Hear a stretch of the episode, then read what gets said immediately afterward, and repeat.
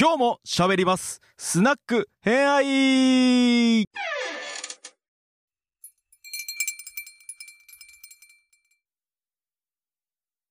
はい、では皆さん、こんばんは。あ。はーい。では本日は前回の医療の学会発表。の幕末の歴史。を聞いていただいたんですけれど、今回からはあのちょっとまたガラッと雰囲気が変わって別の角度から幕末のお話を聞きたいなと思っています。担当は一郎さんで、佐賀藩かな、うん佐賀藩です。はい、についてお話しいただきたいなと思っておりますので、もうバトン渡しちゃいます。よろしくお願いします。ではですね、今回はバッタモンや地味な佐賀藩を扱っていきたいと思います。はい。でですね、佐賀藩って、えーなんで地味かって言われるとですね、このみ明治維新に功績があった諸藩っていうのをまとめて薩長土肥とかっていうよく呼ぶと思うんですね。薩長土肥。はい。うんでうんうんうんまあ、読んで字のごとくの頭文字をこうどんどんつなげ合わせたんですけど、薩摩藩、長州藩、土佐藩、備前藩ってなるんですけど、この時にですね、備前藩、すなわち佐賀藩っていうのは、ね、全く認知度が少ないんですね。うん。誰がいたかっていうと、誰もはっきり出てこないという、薩摩藩であれば西郷隆盛とか、うん。まあ、大久保、そうえー長州藩であれば高杉とか、うん。土佐藩であれば、えー坂本龍馬、うん。薩あーで備前藩っと一体誰だいっていうお話になってしまいますが、うん。ここにもですね、佐賀藩結構出身者有名なところがちらほらおりまして、うん。まあ、江藤新平だとか、大はい、隈重、新平。うん。はい、田中、えー久重うんだとか、うんうんこの人と、うん。はい、からくりゲームで東芝のあの生みの親なんですけども、うんうんうんうん っていう人がいるんですけども、その人たちをですね、束ね束ねていた、えー鍋島寛宗っていう名派あの名君主がいるんですね。うんうんで、今回はこの人を紹介していこうと思います。はい。はいでですね鍋島さん僕はなんで、はい、鍋島寛宗を興味持ったかって、英雄たちの選択っていうところで鍋島寛宗を特集 一本見てしまったらですね、うん当てられてしまって、いつかは話したいと思って、チャンスが巡り巡ってきましたので、はい。ちょっと話していきたいと思います。当てられてしまって、いつかは話したいと思って、チャンスが巡り巡ってきましたので、はい。ちょっと話していきたいと思います。うんはい。ではですね、まず前情報として、当時、佐賀藩の藩主、長島寛宗が誕生するときってどんな情勢だったのか、佐賀藩、どんな情勢だったのかっていうのを初めに紹介していこうと思いうんうます。んうんでですね、関宗があー藩主になる佐賀藩っていうのはですね、全国数ある諸藩にはない,、ね、ない特別な役割っていうものが1点ありました。はい、それがですね、あの長崎の出島の警備っていうものをやっています。はい。うんうんなるほどなるほど。えそれは重要だね。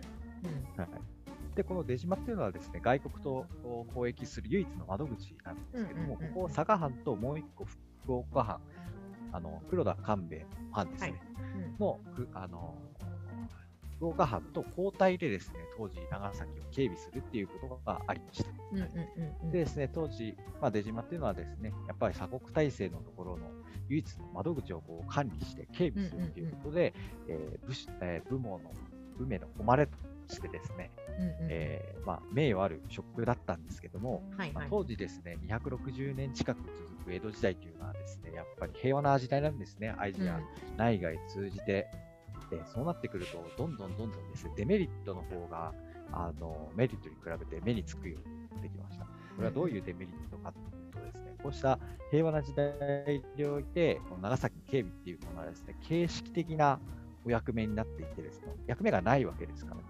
そこであの警備している武士たちっていうのはすごく堕落していくんですね。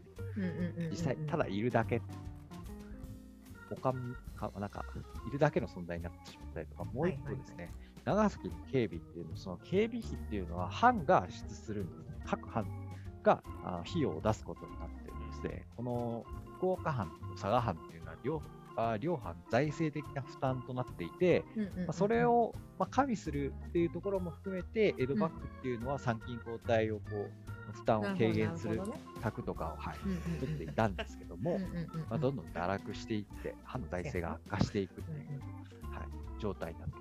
でもですね、一方メリットもあります。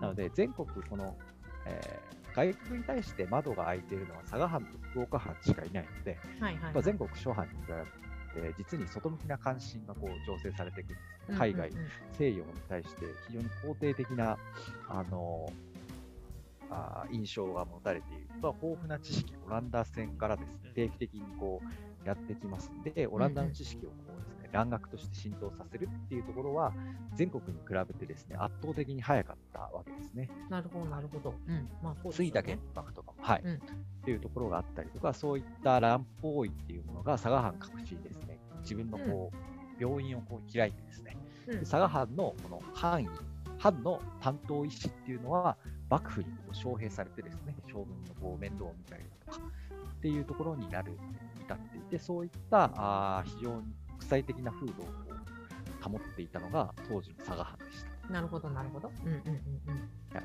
で時は下り下って、えー関祖の父親の時代になります。うん。この父親がですね、なかなか破天荒な御人でございまして、うん。えーその長崎の、えー警備の費用とですね、父親のこの贅沢三昧によってですね、このこのな佐賀藩の財政状況というのは最悪の状態になってしうんまっていたわけですね。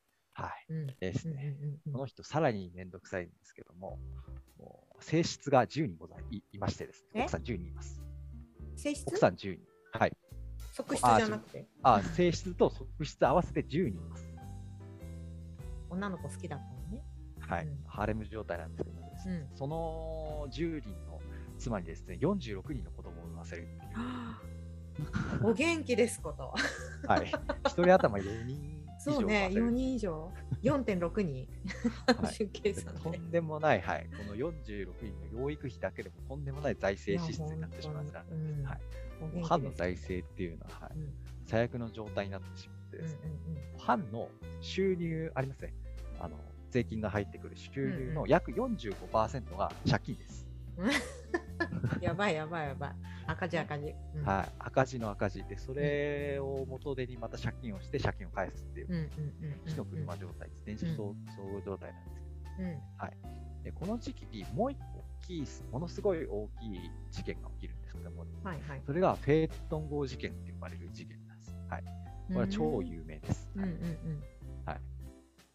で1808年の10月にですね、鎖国体制下の日本の長崎港に、えっと、イギリスの軍艦がですね、あの、オランダ船を装って入港してくるっていうところなるなんですね。ほどなるほど。うんうんうん。で、そのオランダ船を装ってですね、オランダの商館、まあ、大使館みたいなのを襲って、で、その中のお役所の役人2人をですね、あの拉致して、えーあのこの役員のお命と交換で食料だとか飲料だとかっていうところを、この長崎を警備している奉行所にこう要求するわけですね。はい。うん。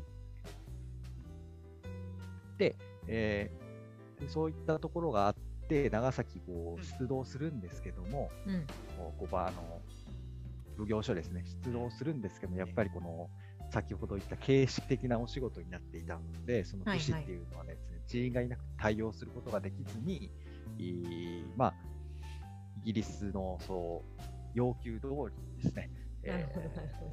食料と飲料、交換をして、で、オランダ商人をも返連れ返してもらって、えーそれでイギリスは外海にこう去っていったっていうふうな事件があるんですけど、なるほどなるほど。うん。で、これをしてしまった佐賀藩っていうのは、責任者のこの、まあ、油断っていうか、うんうんこの対応の責任を取って、その、えー責任者は切腹もうなるほど。はい。うんうんうんしうん。てはい。炭鉱ね。要するに炭で、まあ、鉱ね。それ はい。はい。あ、そうです、そうです。はい。うんうんうんうんなので、長崎全体のもう指揮、取り仕切ってる人たちが全員、うんこう切腹してしまううんうんと。はいで、このフェートン号事件の時に、あの、この長崎をこう、あの、守っていたのが、ちょうど佐賀藩が担当だったんですね。はいなるほどなるほど。うんうんうんうんなのでですね、この責任を取って、えー、関宗の父親はですね、監禁処分と、謹慎処分になってしまって、うん。この事件、うん。この事件によって佐賀藩っていうのはですね、国際感覚っていうものにすごく敏感になってしうまいます。ん、なるほど、なるほどね。うんうんうんうん。はい。今まで以上にってことね。今まで以上です。ね、うん。はい。肯定的に受け入れている部分もあるし、危機感もものすごく募っている状態だったわけです。この、こうした中で、この藩内外に、この藩内部には、えー財政の拡大と赤字っていうところと、うん外に向けては、えー防御力のえー脆弱化、国防力の脆弱化っていう風な大きい課題を抱えた中で、関東っていうのはですね、あの藩主になっていくわけです。はいはい。で、藩主になる前の関東っていうのは、えーうん当時の江戸時代の慣例通りに、えー、と江戸にいてですね、藩主になるための教育にこう勤しむのが、普通になっていたわけです。はい。なので関東も例外なくですね、はい江戸でこう藩主になるための教育をこう受けていました。で、彼がですね、もう17歳、まあ、大体元服してちょっとしたぐらいの時にですね、うん。将軍の家成っていう、はい。まあ、当時将軍だったんですけど、そのお娘の森姫っていう風なところをですね、うん。えー結婚して、まあ、は晴れて藩主になったので、じゃあ、はい、佐賀藩に行きましょうってなったんですが、はい。ここがですね、えーで、えー江戸からこう、東海道を下っていくわけです。うんそしたらですね、あの品川、当時品川がこう江戸の最後のところなんで、はいはい品川に行くとですね、この藩の隊列をこう、全然進むが遅い、全然全く進まないってことに気づくんですね。うんで、関東が外に家臣を、あ、どうしたんだ、早く出てってくれと。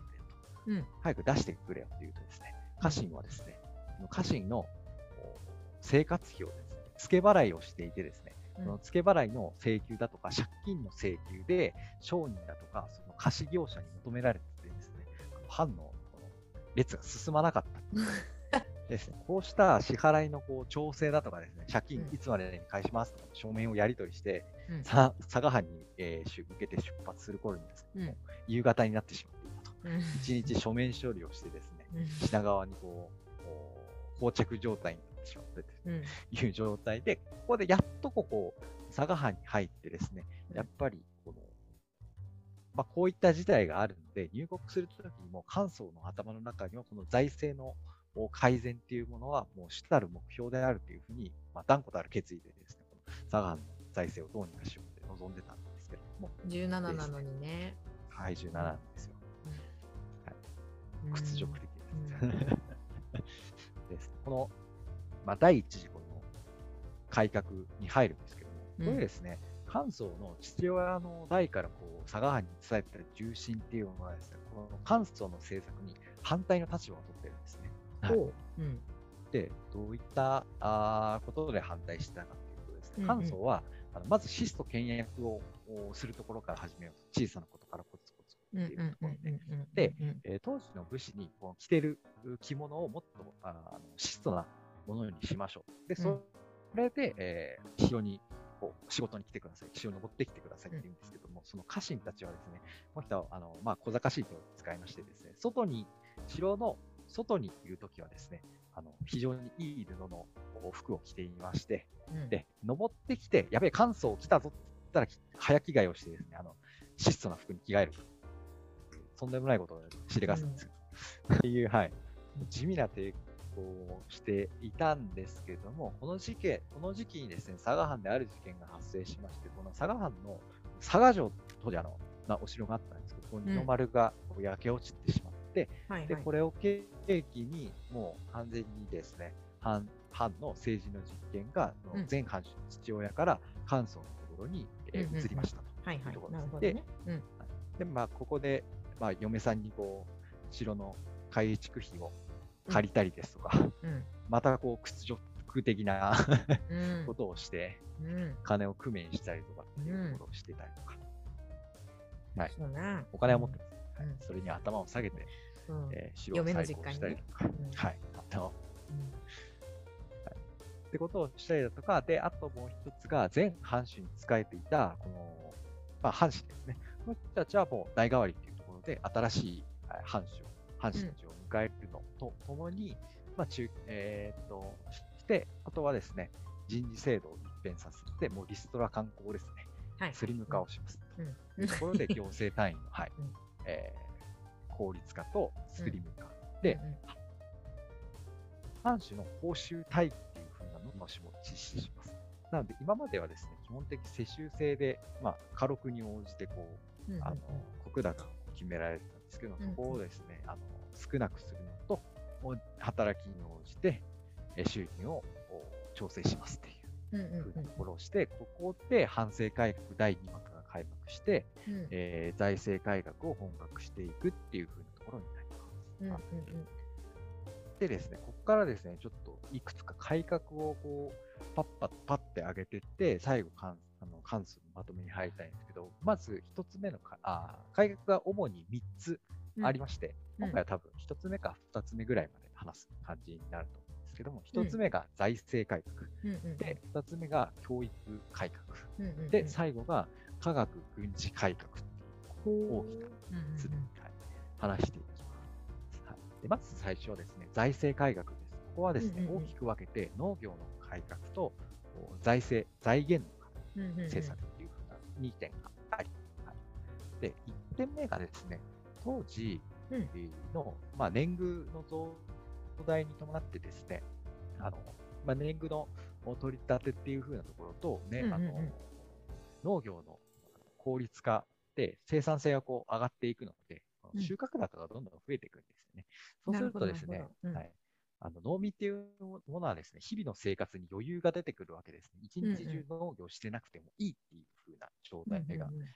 まあ、状態化しているんですそうするとですね、農民っていうのは日々のお生活費をお稼いで、で、余剰分とかを生産するために、商人のお見習いだとか日雇いとかっていう風なところにも手を出したりとか、うんうんうんうんあとはですね、はい。っていう風なところになっていたりとか、あと全藩主がですね、これもまたおバカなことをしまして、の年貢の、年貢高をですね、あの、さらに上げてしまって、割合を上げて、うん 余裕が出てきたから、お、上げれんじゃん。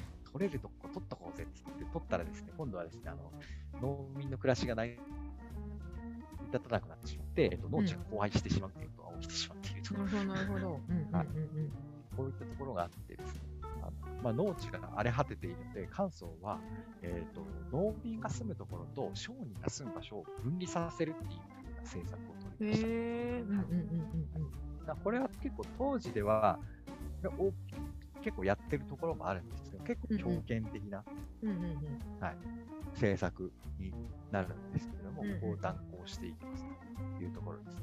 で、面白くてですね、あの一個面白い例がありまして、農民と酒屋、あのお酒屋さんはいはい。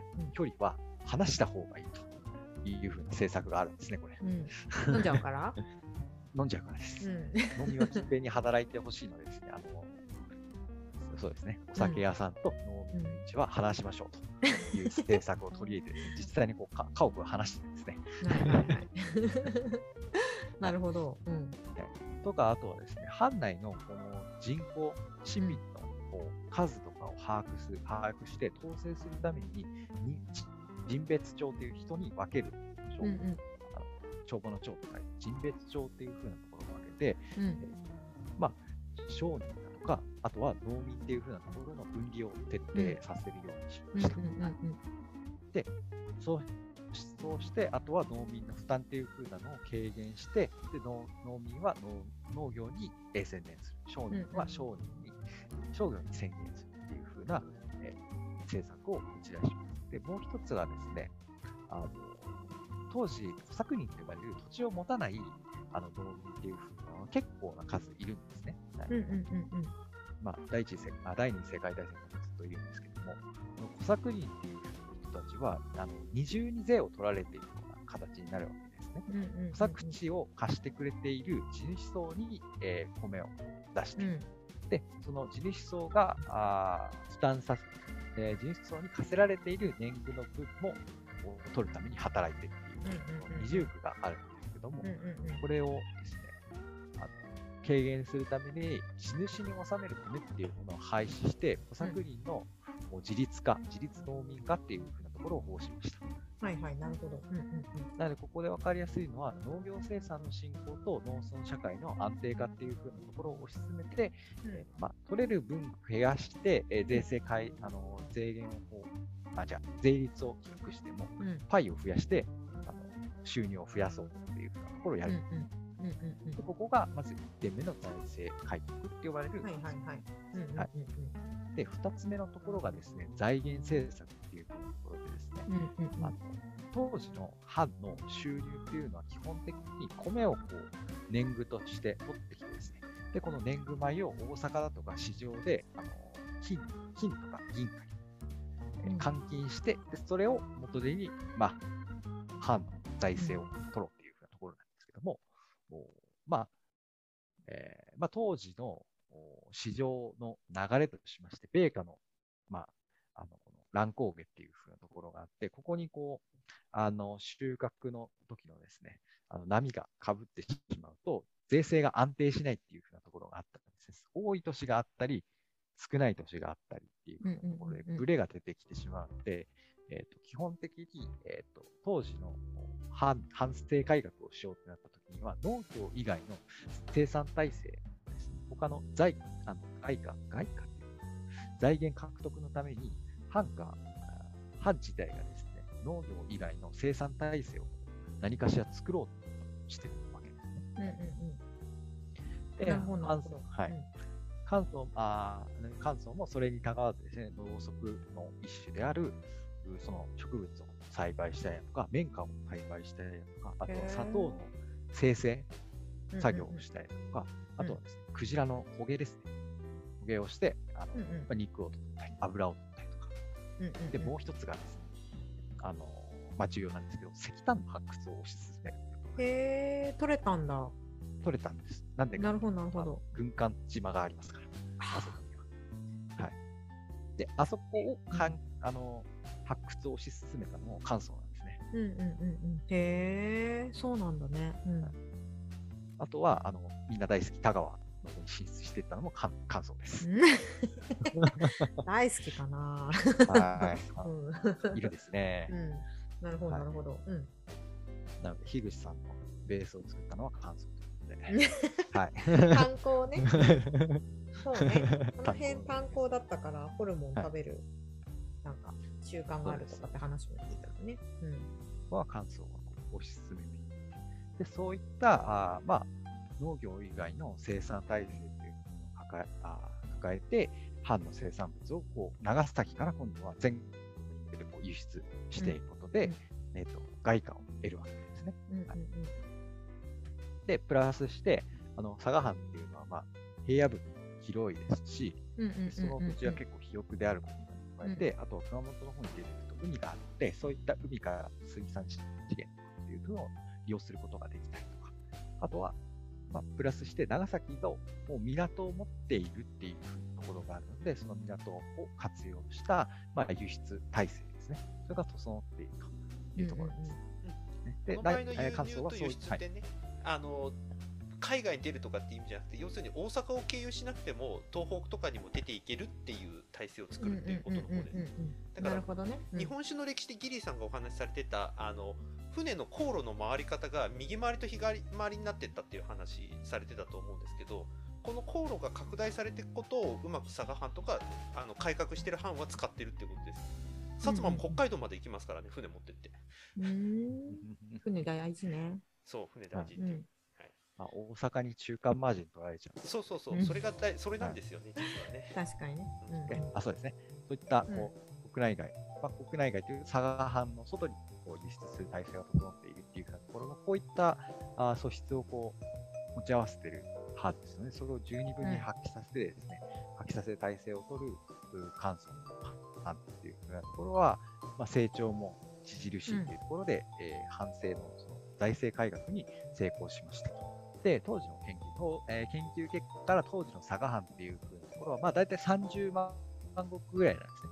国高としては、うんあのまあ、計上されている国高としては。でですが、実質的に取れる部分ものをこう全部国高に直すと、90万石は優に達していたんじゃないかって言われる文献もあったりするんですね。はいとなると、これは当時で言うと、まあ、名目上、名目上っていうか、計上されている分っていうと、前田の藩とか、前田藩とか、あとは。はい、とかになって、加賀百万石かの加賀藩うんうんと、うん。まあ、同等クラスの生産力を持っている藩っていうのが佐賀藩になっています。はい。うんうんうん。もうちょっと。で次がですね、教育改革うんになります。財政を立て直したら、次はそれを回していける人を、うんえー養成していかなければなりませんので、えー教育改革っていうふうなところが求められていきます。はいはいで、関総はそれにも着手していきます。でですね、佐賀藩には当時からね、当時から行動館と呼ばれるう藩の学校が、藩校が存在していました。はいなるほど。藩が作った学校。あ、そうです、そうです。うん藩校です。うんうんなので今で言うと、なんか県立大学みたいはいっていうのがあって、で、そこに行動館の中の講師に古賀国道っていう風な偉大な儒学者がおりました。へーあ、儒学者なんだ。はい、儒学者です。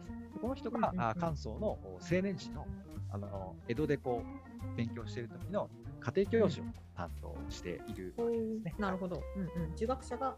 あ、そうです、そうです。ん家庭教師じゃあ、すごい影響を受けてそうだね、それは。はい。うん。で、この人の関東のこう改革、今言った改革に先立って、やっぱり学問の重要性っていうところを関東うんの語学国土は関東に何度も解いていたわけですね。はいはいはい。なので、関関東それを覚えていまして、えー行動館をまず規模を拡大します。うん。ですね。はい、で行動館っていうのは当時工学国道がいることが分かるように儒学系の学校だったわけですね。はい、なので、うんうんうんうんえー江戸時代でいうと朱子学が主になってますので、中うんうんうん国からの朱子学系の中国だけじゃなくて西洋の学問も、進行しましょうと学びましょうというふうに思いました。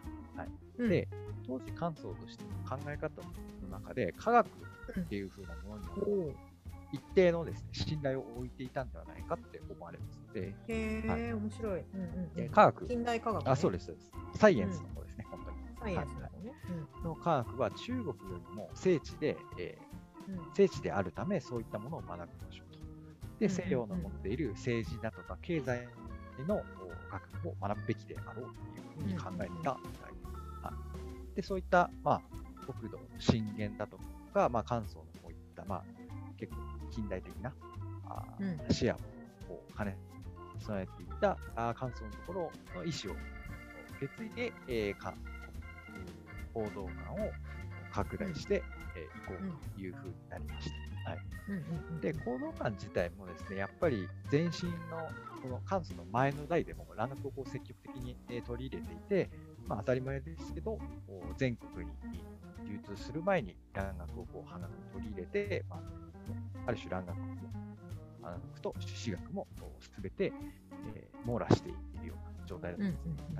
うん。うん。で、そこにどんどんどんどんですね、人前日した人事改革でこう、反抗でこう、育ってうん。官僚をどんどんつえーいつぎ込んでいくわけですね。講師だとうんかうんうん。っていうふうなところ。で、関東自体もたびたび行動会に出向いて、学学生のこう勉学の様子をこう視察うん。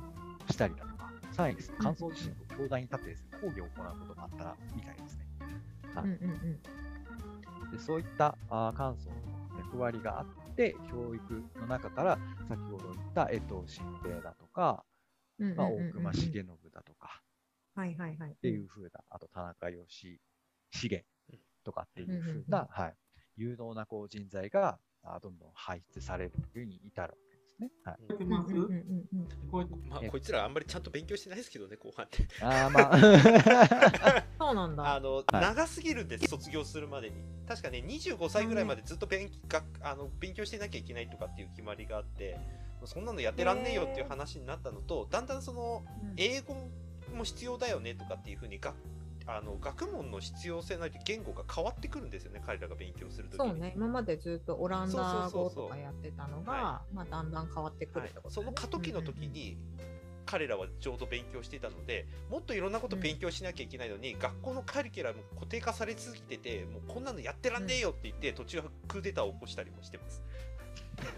へえ やんちゃやな。はい。なのでぱ学学校革命命にも一応成功するきっかけを彼らは作ってたりもしますねでちょっとですねうん、この行動館にやっぱ面白いところがあって、まあ、うん。プラスアルファなんですけども、行動館にですね、医学館っていう風なところが併設お。されてたんですね。桐さんがおっしゃっていた医学。館。はい、でですね、ここ当時、まあ、最先端の西洋医学をこう日本語に訳して、で西洋医学を学ぶっ場所として利用していたというう。うんところですね。はいでうん、この報道館の医学館の寮ではですね、天然痘の研究もうんしているはいわけでございます。はい。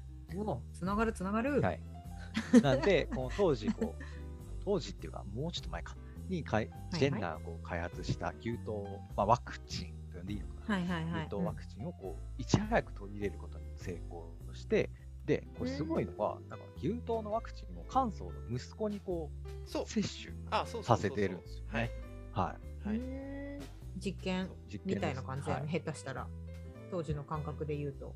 はいうんうんうん。で、こういった長崎でこう接種した牛痘ワクチン、このが実際こう、息子にこう接種された牛痘ワクチンが、あー日本うんワクチンの先駆けになっていたっていう風な先見の明を持っている関東なわけですね。はい。ではですね、今回そろそろいいお時間でございますので、さようでございます。最後にはい。感想会としてはですね、えーうん財政改革と教育改革が成功した感想というところで前前編を終えていきたいと思います。次回の予告は？次回の予告はですね、これが結構好きな人には好きな科学軍事改革っていうところを見てですね、大好物。はい。まとめとして、えー、関東っていう風なあー人が成したですね、えー組織改革ってこれ現代にも通用しますよねっていう風なところと、うん関東は明治維新に一体何を残したのかっていう風なところをまとめとして終わりたいと思います。はい。はい。ありがとうございます。なんかすごく優秀ですね、今の今のところ。今のところっていうか、まあ多分優秀な方なんだろうけど。一番影響を受けたのはその授業の先生？おそらくそうだと思いますね。はい。こうかなと。はい。あとなんか周り、周りのそのなんだっけ。部下たちも優秀な人多かったちなみにそうですね、優秀っていうより、なんか、タイプ的に官僚タイプって言った方がいいのかなって。あ、ご本人が？あ、そうです。本人もそうですね。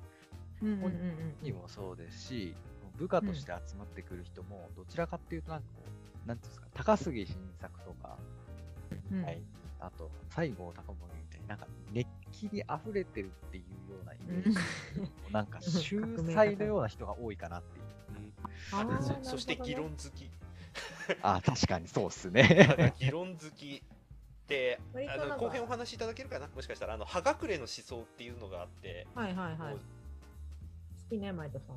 結局だからそれでねあのできなかったら切腹みたいなそんなよくわからん文化がはびこってたりするんでそことの戦いもああったりしますあとは多分はい島津成明とかの絡みもこの後出てきますよねあ、ちょっと出てきますね。はいはい。はいうん、なんか考えたことをちゃんと粛々とやれる人たちが周りにいたんだなっていうのが一番大きいなって思ってて、自分の中で持ってたとしても、それが、まあ、最初はね、なんか、ああだこうだ言ってる、なんか、ね、昔のコゲルみたいな人がいたみたいだけど、後半の方になってきたらおっさんっすけど。そう、先生にチクられる前、チクる、バレる前に、うん、一回ピアス外しとこうみたいなね、うんはい。みたいな感じの人たちがいたけど、でもそれ以降はなんかちゃんと粛々とやってる人がいるんだなと思ったのが印象ですっていう。うんじゃあ後半、私の推しの島津成明さんが出てくるかなっていうところゲスト楽しみ出演にしてます。ゲスト出演で。はい。っていうところで後半もよろしくお願いしまはーい。す。はい、ありがとうございます。